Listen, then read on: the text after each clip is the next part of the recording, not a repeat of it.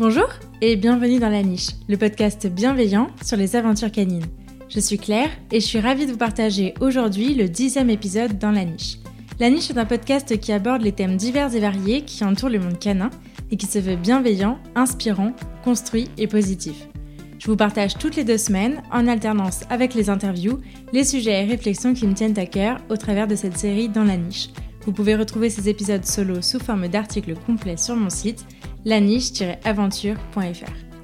Dans ce nouvel épisode, je voulais vous parler de l'éducation canine dans son sens le plus général, de son évolution à la distinction entre les différentes méthodes éducatives, en passant par le fameux sujet de la déconstruction, je tente dans cet épisode de vous livrer ma réflexion sur le sujet. Si vous débarquez dans ce milieu, à n'importe quel titre d'ailleurs, vous avez peut-être l'impression d'entendre tout et son contraire. Vous avez peut-être aussi la sensation de n'être sûr de rien. Eh bien sachez qu'en fait, c'est assez normal.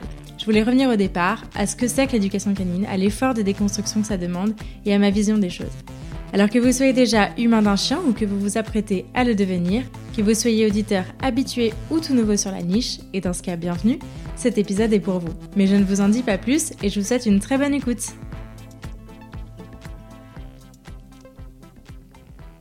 C'est en discutant avec mon mec que j'ai compris beaucoup de choses récemment. C'est lui qui m'a amené à faire ce pas de côté qui me manquait pour avancer. Mon compagnon, il est papa de deux enfants, qui sont plus de temps des enfants, mais bon, quand même. Ce qui fait de moi une belle-mère. De mon côté, je suis l'humaine de mon chien, Charlie, et tous ensemble, on forme une famille. Du coup, on est très souvent amenés à discuter d'éducation tous les deux, à partager notre analyse, à s'interroger, à comparer l'éducation qu'on a reçue avec 20 ans d'écart, à lire, à nous informer. On parle donc beaucoup d'éducation ensemble pour tenter de déconstruire celle qu'on a pu respectivement recevoir et pour transmettre à nos trois petits quelque chose de réfléchi, basé sur des échanges positifs et de la bienveillance. Évidemment, Seb apprend pas mal aussi sur les chiens en vivant à mes côtés. Et puis la semaine dernière, après une rencontre congénère assez nulle à laquelle on a assisté, on a discuté des rapports humains compliqués qu'on rencontre dans ce genre de situation. Il m'a amené à tout reprendre depuis le début et à comprendre pourquoi ces interactions pourries ont-elles si souvent lieu. Éducation positive, ça veut dire quoi? Comment ça s'explique? Pourquoi tout le monde n'en est pas là? Comment on fait dans ce genre de situation pourrie à cas à 90% du temps? Clairement, le fait qu'il me pose précisément ces questions-là m'a un peu remué et m'a vachement poussé à réfléchir et à sortir de ma zone de confort pour remettre les choses en perspective. Au final, me poser ces questions-là m'ont aidé à prendre conscience de ce que je fais et quel discours je pourrais sortir en cas de besoin dans mon futur métier. J'avais envie de vous le partager. Parmi les phrases que je peux entendre et m'entendre dire, il y avait What the fuck, mais on en est encore là en 2022 eh bien en fait oui. Et pour comprendre pourquoi, je vous propose qu'on remonte un peu le temps. On a déjà bien abordé le sujet dans mes deux derniers épisodes avec l'école de la meute, et cette dichotomie entre éducation positive et traditionnelle m'intéresse. Le témoignage très humble de Clément et Théo l'a très bien illustré et je vous invite à aller écouter ces deux super épisodes. Alors voilà, j'avais envie et peut-être aussi besoin de vous en parler aujourd'hui. Pour ceux qui ne me connaissent pas, je suis actuellement en formation d'éducateur comportementaliste canin sur 9 mois dans le cadre de cette formation, je réalise environ une semaine de stage par mois chez différents professionnels et je mets le paquet sur ce podcast parce qu'il me permet de rencontrer et d'échanger avec de nombreuses personnes autour de ce métier. Je passe également pas mal de temps sur les réseaux sociaux pour faire connaître mon travail et être proactive dans mon domaine. Et je suis à un moment de ma formation où les choses commencent à me sembler évidentes, où j'apprends encore beaucoup bien sûr, où il me manque encore un peu de pratique, mais où globalement je me projette relativement bien dans ce métier. Disons que je me sens presque prête. À l'heure où je vous parle, on est en février 2022, je finirai ma formation en juin et normalement j'ouvrirai mon entreprise en juillet. Et ce que je trouve cool, c'est que tout ça, ça nourrit globalement ma réflexion sur le sujet passionnant de l'éducation positive dont j'avais envie de vous parler aujourd'hui.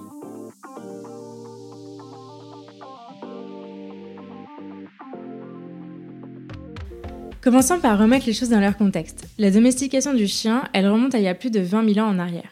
L'homme vit avec le chien depuis donc un certain temps.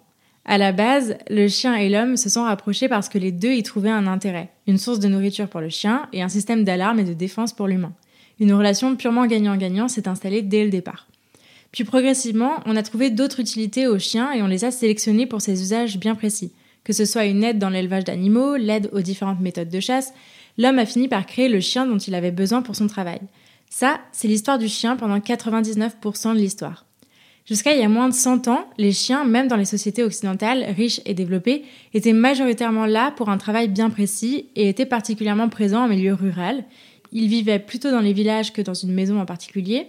Ils vivaient toujours dehors, avec un statut un peu spécifique entre une espèce de membre de la famille et outil de travail. Quoi qu'il en soit, ils n'étaient pas totalement intégrés ni totalement considérés comme un membre à part du groupe familial. Et puis, à partir des années 50, on a commencé à quitter les campagnes pour des zones urbaines et périurbaines. Des voitures ont commencé à passer devant les maisons, et par souci de sécurité, de proximité et de vie privée, on a clôturé les jardins. On a aussi développé le confort de la maison, l'art de vivre, un autre concept de la famille. Le chien a donc fini par progressivement intégrer la maison. Fini la vie vagabonde, les grands moments d'exploration, le contact libre avec le monde, les chiens ont atterri dans les jardins. À partir de ce moment-là, ils ont été priés d'y rester bien sagement et de garder la maison en l'absence des humains. Et puis, c'est tout. Dans le même temps, certains ont pu tenter de leur trouver d'autres utilités et donc de les sélectionner pour ça, mais globalement, qu'il s'agisse de l'assistance aux personnes déficientes, à la recherche d'humains disparus, de drogue ou encore la compétition sportive et esthétique, en gros, fini la liberté. Sauf que voilà, c'est là que ça a commencé à déconner. Les chiens ont perdu leur utilité et dans le même temps la capacité de répondre à leurs besoins naturels. Ils ont donc dû prendre leur mal en patience et tenter de s'adapter à un milieu qui n'était pas le leur. Et je ne parle même pas de génétique ici. C'est dans cette situation que les comportements gênants ont commencé à apparaître. Et c'est donc dans cette situation que la question de leur éducation est apparue. Néanmoins, il est important de se rappeler que l'histoire du chien, ce n'est rien d'autre que le reflet de l'histoire de notre société. C'est hyper intéressant de lire cette histoire de chien en parallèle de celle des enfants et de leur éducation, ainsi qu'au travers de l'évolution des postures de chacun. Je vous invite à écouter le podcast Méta de choc et notamment la série d'épisodes sur l'éducation positive. C'est déroutant. Toujours au milieu du XXe siècle, donc, l'éthologie, cette discipline scientifique qui consiste en l'étude des comportements animaux, commençait tout juste à faire son apparition aux yeux du grand public. C'est comme ça qu'un gars est arrivé, a dit qu'il avait étudié les loups et que les chiens descendent des loups, et que donc il avait une théorie et des solutions à proposer pour qu'on puisse éduquer nos chiens de famille comme des loups. Cette théorie, c'est ce qu'on appelle aujourd'hui la théorie de la dominance. Pour vous la faire courte, elle défend l'idée que le loup, et donc le chien, vit en meute avec un chef qui domine la meute. Par extension, l'humain devrait donc s'imposer comme le chef de meute dont le chien a besoin et qu'il doit respecter en arrêtant ses affronts, cas le résultat de ses troubles du comportement. La suite de l'histoire, c'est que ce gars a fait son mea culpa quelques années plus tard, en admettant que le raccourci entre chien et loup avait été un peu rapide et que les études sur lesquelles cette théorie reposait n'étaient pas forcément satisfaisantes, dans la mesure où il n'avait étudié, avec les moyens de l'époque, que des loups inconnus placés ensemble en captivité. Mais bon, peu importe, le mal était fait. Voilà donc l'héritage de l'éducation canine avec lequel il faut composer. Encore une fois, je vous invite à remettre cette histoire dans son contexte, parce que ça peut paraître dingue que tout le monde ait adhéré si facilement à cette théorie. En fait, en réalité, ce monsieur, il est venu apporter une solution simple à un problème donné dans un moment donné. À cette époque-là, cette théorie éducative était plutôt arrangeante et en accord avec l'éducation déjà donnée aux enfants. Une seule figure d'autorité règne sur la famille, il y a un chef de famille qu'il faut respecter, à qui obéir, sinon c'est la punition pour remettre les points sur les i, les barres sur les t et réexpliquer qui décide ici, en gros. Aussi, il faut se rappeler qu'à cette même époque, on était loin de se préoccuper des chiens, dans la vie de manière générale, et donc aussi du côté scientifique. Les loups, en revanche, étaient déjà un peu plus fascinants. Bon, une fois qu'on a remis les choses dans leur contexte, et surtout qu'on a compris l'étroitesse du lien qui existe entre l'évolution de l'éducation canine et l'éducation des enfants, on comprend un peu mieux pourquoi on est rendu là, dans un moment de flottement entre éducation traditionnelle et positive.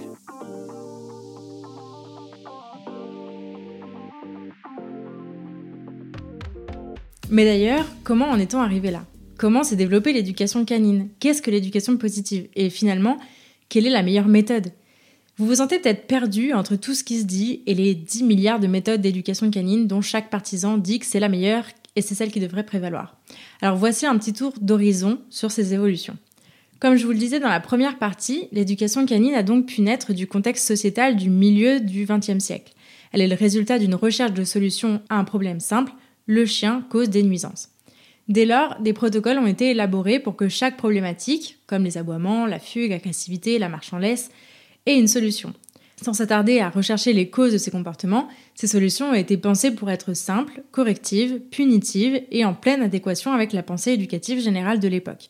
Cette vision de l'éducation, elle s'apparente aujourd'hui à ce qu'on appelle l'éducation traditionnelle, voire coercitive, dans le sens où des outils et gestes contraignants pour le chien, tels que des colliers étrangleurs ou électriques par exemple, ainsi que des punitions, comme la mise à l'écart, les coups, des tirages de laisse, pour ce qui est de plus soft, vont être utilisés.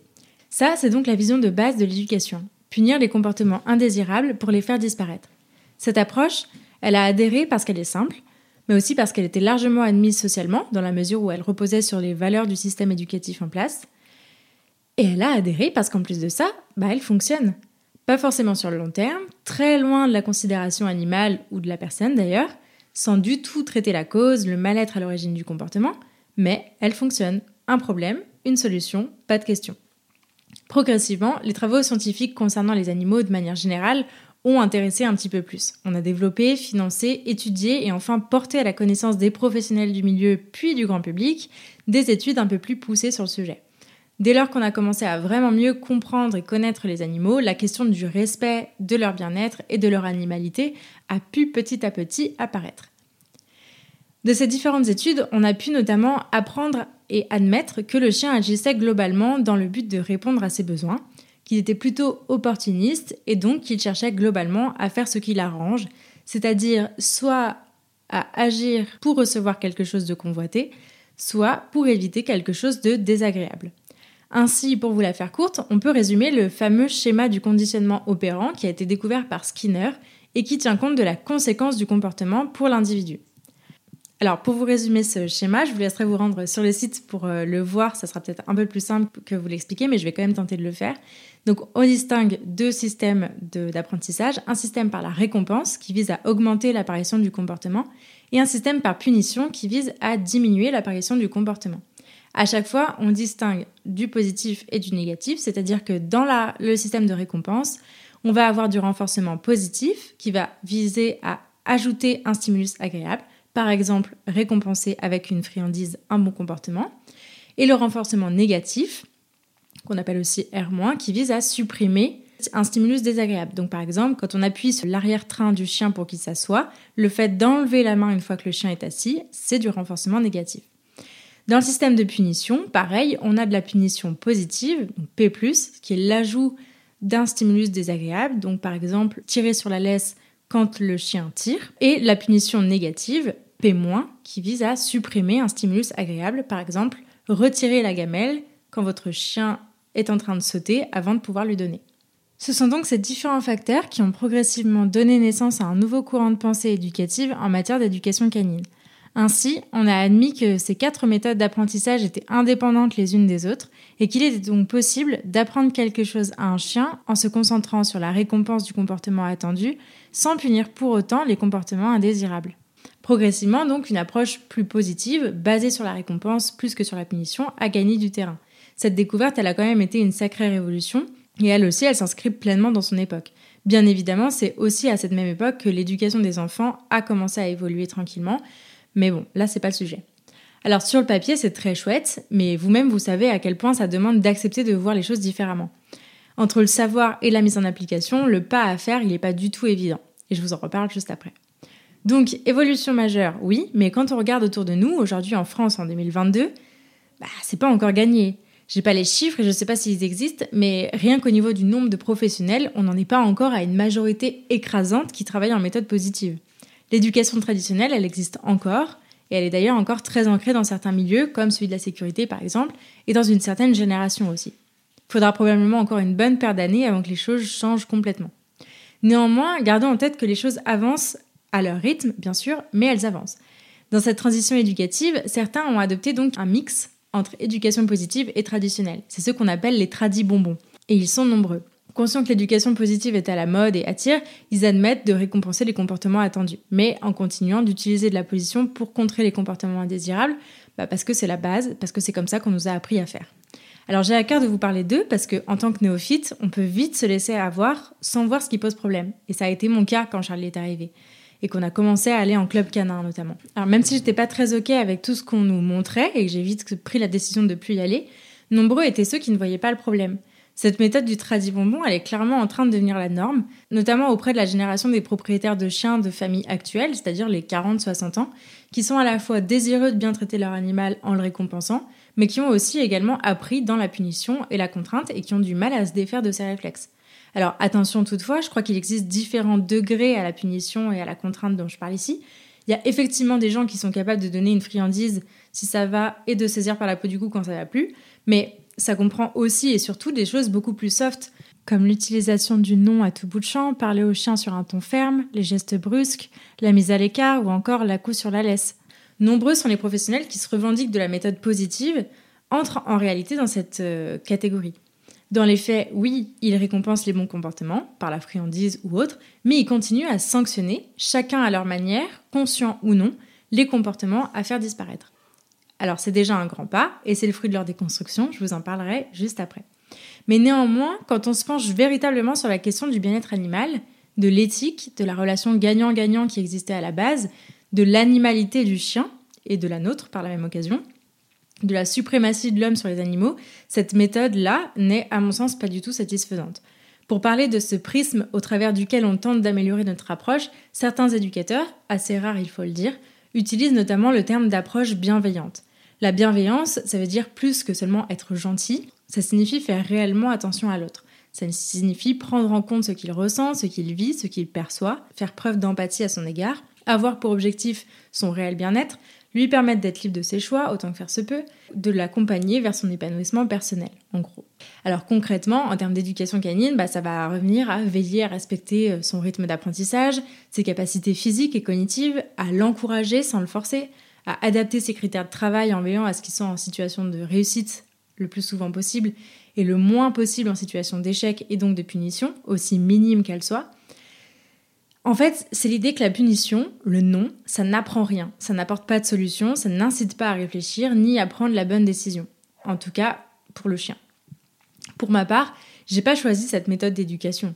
En fait, quand j'ai commencé à réfléchir à tout ça, à en discuter, ça s'est globalement imposé à moi.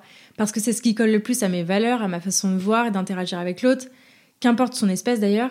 Cette approche, euh, c'est celle aussi qui est le plus en adéquation avec ma volonté constante de m'améliorer, de faire au mieux, de faire le plus justement possible.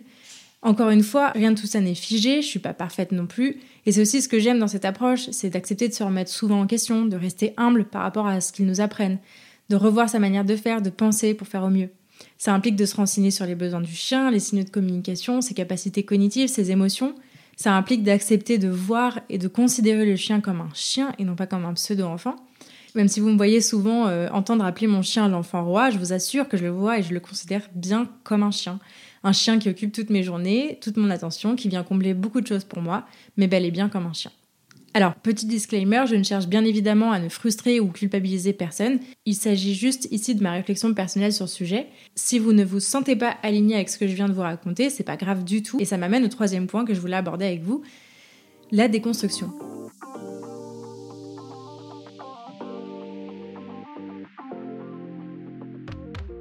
Alors en réalité, moi je pense que ce qui est fondamental de se rappeler, c'est que tout ça, c'est finalement qu'une question de déconstruction. La déconstruction, c'est le fait de revenir sur le système de valeurs qu'on nous a inculqué, avec lequel on a grandi, alors que ça vienne de notre éducation, nos parents, de l'école, ou des injonctions données par la société de manière beaucoup plus générale. Mais ça consiste à y réfléchir et à en tirer les apprentissages dans notre vie future. En somme, toute évolution est le fruit de déconstruction. Ça peut concerner à peu près tous les sujets de société et ça nous permet aussi, en tant qu'individu, de savoir pourquoi on croit en telle ou telle chose. Est-ce qu'on est complètement d'accord avec telle façon de faire après avoir pris le temps d'y réfléchir ou est-ce qu'on est complètement d'accord parce que bah on a toujours fait comme ça? Comme je vous le disais, ça, s'applique à peu près à tous les sujets de société, que ce soit les valeurs éducatives donc, mais aussi le fait de manger de la viande, son rapport au corps, à l'environnement, à la sexualité. La connaissance scientifique, elle apporte un élément majeur dans ces déconstructions, mais il n'empêche qu'il s'agit d'un cheminement purement personnel et propre à chacun, qui dans les faits prend plus de temps qu'il n'y paraît. Souvent, cette déconstruction, elle peut intervenir au moment de transmettre de nouveau un système de valeurs, lorsqu'on devient adulte ou parent par exemple. Et c'est aussi par la déconstruction de certains que l'évolution des enfants au sein de la famille, tout du moins, a pu commencer à évoluer par exemple. C'est aussi ce même mécanisme social qui conduit à la création d'écoles proposant des méthodes éducatives alternative à l'éducation nationale. Autre exemple. Alors, ce mécanisme de déconstruction, il est hyper intéressant parce qu'il permet de faire les choses en conscience. Néanmoins, vous l'aurez compris, c'est pas la voie la plus facile. Déconstruire ses croyances, ça suppose de faire l'effort de remettre en question, de bousculer ce qui a contribué à faire de nous ce que nous sommes. Ça demande plus qu'un pas de côté, ça demande vraiment de réfléchir profondément et éthiquement au sujet. Là, en l'occurrence, il s'agit donc de réfléchir au modèle éducatif qu'on a reçu et celui qu'on a envie de mettre en place pour nos chiens et ou pour nos enfants. Parce que reconnaissons-le, c'est souvent assez lié. Il s'agit concrètement de se poser la question de si on souhaite reproduire ce qu'on nous a inculqué ou si on préfère prendre le temps d'y réfléchir, de s'informer sur un modèle possible. Alors attention, ça ne veut pas dire que le modèle qu'on a reçu n'est pas le bon, ça veut simplement dire qu'on a pris le temps de se poser la question soit pour in fine tout garder, et c'est ok, soit pour n'en garder que le meilleur, et c'est ok aussi, soit pour n'en garder euh, rien du tout et partir sur complètement autre chose, et là c'est ok aussi. C'est donc pour cette raison que je vous dis souvent qu'on en est là où on en est et que bah, c'est ok, que tout ça relève de son cheminement propre. Parce que toute cette histoire d'éducation canine, c'est que le fruit des constructions répétées, un peu de génération en génération, influencées par l'évolution de notre société, notre vécu et nos rencontres. Et c'est pour ça qu'on ne peut pas tous en être au même niveau. On vient tous d'horizons différents, de formations différentes, d'histoires familiales différentes. Ça ne peut donc pas donner un seul et même résultat, un seul système de valeurs unique pour tout le monde aujourd'hui en 2022. Alors voilà, le fait que l'éducation positive, sortie de son contexte, quelqu'un qui n'en aurait jamais entendu parler, qui n'aurait jamais soulevé la question du système éducatif qu'il a reçu ou auquel il croit, bah, que ça paraisse complètement dingue, voire inexistant pour lui, c'est tout à fait normal. Parce que dans son système, dans son monde propre, ça n'existe pas. Ça n'existe pas encore ou ça n'existera jamais, ça tout dépendra de la suite de son histoire. Mais globalement, il faut se rappeler que c'est propre à chacun et que ça demande beaucoup de courage. C'est donc assez normal qu'on passe pour des ayatollahs ou des bisounours pour certains. C'est regrettable, bien évidemment, mais c'est normal. Les deux épisodes que j'ai enregistrés avec Clément et Théo de l'école de la Meute illustrent très bien ce, phénomène et je les remercie encore du plus profond de mon cœur d'être venus nous livrer leur histoire. C'était hyper intéressant. Alors, essayons aussi sur ce sujet de garder une forme de bienveillance les uns envers les autres. Parce qu'en débarquant sur les réseaux il y a un an, c'est le premier truc qui m'a choqué. En matière d'éducation positive, on veut tous la même chose et pourtant, on est infoutu d'être sympa les uns avec les autres. On est infoutu de respecter cette déconstruction propre à chacun. Alors, est-ce qu'il est souhaitable que tout le monde fasse cette démarche de déconstruction? Je pense que oui, et c'est clairement la raison d'être de ce podcast et de mon choix de reconversion, c'est de vous accompagner dans votre cheminement. J'entends bien vous accompagner et pas vous laver le cerveau. Je vous rappelle que je suis la première à apprendre de tout ça et je mets un point d'honneur à diversifier mes sources d'apprentissage. Mais alors dès lors, il est fondamental de se rappeler que l'éducation positive, ce n'est rien d'autre que le fruit de pas mal d'années de déconstruction sociale, rien que ça. Et donc que oui, ce n'est pas encore la norme parce que ça demande sacrément d'efforts. C'est néanmoins un courant de pensée qui est assez prometteur, qui lui aussi doit s'inscrire dans son époque, et on ne peut pas le déconnecter de la connaissance scientifique qu'on a du chien aujourd'hui, ni de notre sensibilité croissante au bien-être animal, ni de nos recherches du bonheur 2.0, ou encore des fruits des essais de nouvelles alternatives en méthode d'éducation. Mais il faut tout de même prendre conscience que les choses évoluent à une vitesse assez folle. Il y a dix ans, on commençait à peine à mettre des harnais aux chiens. Peu de gens étaient renseignés sur les besoins fondamentaux du chien et globalement, on les a toujours éduqués comme on éduque les enfants. J'ai 25 ans et pourtant, même si les chiens de mon enfance étaient très aimés, ils n'étaient pas du tout aussi choyés qu'aujourd'hui. Nombreux étaient ceux qui passaient leur vie enfermés dans des jardins trop petits sans jamais en sortir. En parlant des chiens de mon enfance, j'ai eu une pensée un peu émue, je dois l'avouer, pour ma Jazou, la chienne berger des Pyrénées de mes grands-parents. Contrairement aux autres, elle a eu la chance de vivre une super vie, remplie de balades en liberté et d'amour. Elle a été ma première meilleure amie, elle m'a tant manqué en grandissant et vraiment je l'oublierai jamais. Ça fait bientôt 16 ans qu'elle est partie et préparer cet épisode m'a fait prendre conscience du rôle incroyable qu'elle a joué dans ma vie. Durant le live de la semaine dernière, l'une d'entre vous m'a demandé d'où venait ma bienveillance j'ai pas trop su quoi répondre, mais après réflexion, celle que j'ai pour mon chien me vient très certainement de celle qu'avaient mes grands-parents pour cette super chienne.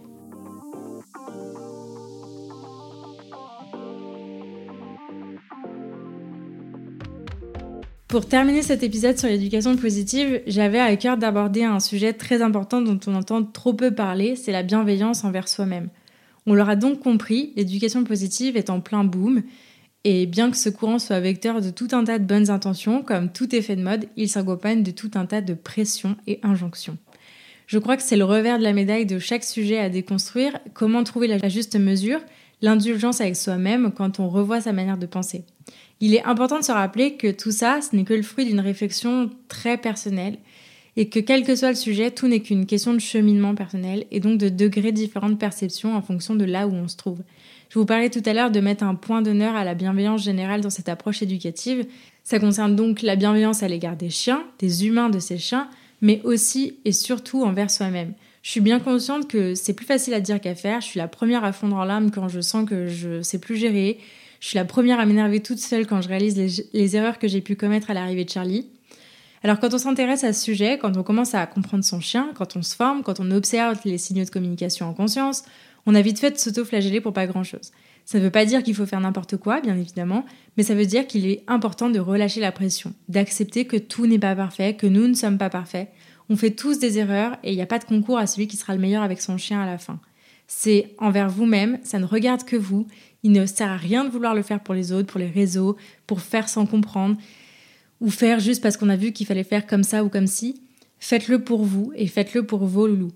Faites-le en conscience, faites du mieux que vous pouvez en fonction de là où vous en êtes. Mais comme je vous le disais, déconstruire ses croyances, ça demande du courage, de la volonté, du temps aussi. Si vous êtes encore en train d'écouter cet épisode, c'est que vous avez ou vous êtes peut-être actuellement dans cette démarche et vous pouvez déjà être très fier de ça. On vit tous des jours où notre chien est un peu casse-couille, où nous-mêmes on est fatigué. Ça ne veut pas dire pour autant qu'il faut faire n'importe quoi, encore une fois, mais qu'on a aussi le droit de laisser filer, de demander à quelqu'un de prendre le relais, de, de proposer autre chose qu'une balade parce qu'on ne se sent pas capable aujourd'hui. Et en vrai, c'est ok. On est humain et spécifiquement quand on a à cœur de bien faire les choses, on a une grande tendance à se mettre une pression d'en faire. Donc on respire, des erreurs on en a tous fait, on continue d'en faire et on en refera. Ce qu'il faut surtout pas perdre de vue, c'est que tout évolue et que aujourd'hui on considère comme nul des trucs qu'on pouvait faire il y a 10 ans. Donc très certainement que dans 10 ans, quand on repensera à aujourd'hui, on rira bien ou pas. L'important c'est de faire du mieux qu'on peut avec ce qu'on a et si on fait déjà ça, bah, c'est déjà très bien.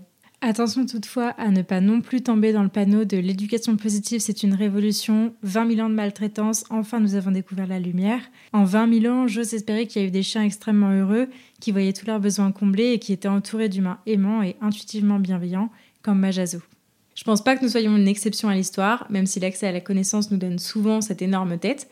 Mais c'est parfois utile de s'en rappeler. Il y a des tas de gens qui ont certainement fait mieux que nous, des tas d'autres qui ont fait bien pire. Il faut juste accepter que l'important, c'est pas la fin, c'est le chemin. On a le droit de se tromper, de faire des erreurs, de revenir sur des choses qu'on pensait acquises, de se lancer dans de longues études sur le sujet ou de se faire accompagner par des professionnels. Chacun suit son propre chemin et s'engager dans cette voie-là, c'est déjà une très belle étape de franchie. Merci beaucoup de m'avoir écouté jusqu'au bout. J'espère que cet épisode vous a plu et si c'est le cas, je vous invite à en parler à des amis qui pourraient aider et à le partager sur les réseaux sociaux en me taguant @lanicheaventure. Si vous souhaitez soutenir ce projet, vous pouvez aussi me laisser une note et un commentaire sur la plateforme que vous utilisez pour m'écouter. Ça aide beaucoup le podcast à se développer. Pour enrichir votre écoute, n'hésitez pas à visiter mon site laniche-aventure.fr. Enfin, pensez à vous abonner et à me suivre sur Instagram pour ne rien rater des prochains épisodes. Ils arrivent très vite. D'ici là, prenez soin d'eux, prenez soin de vous et je vous dis à la prochaine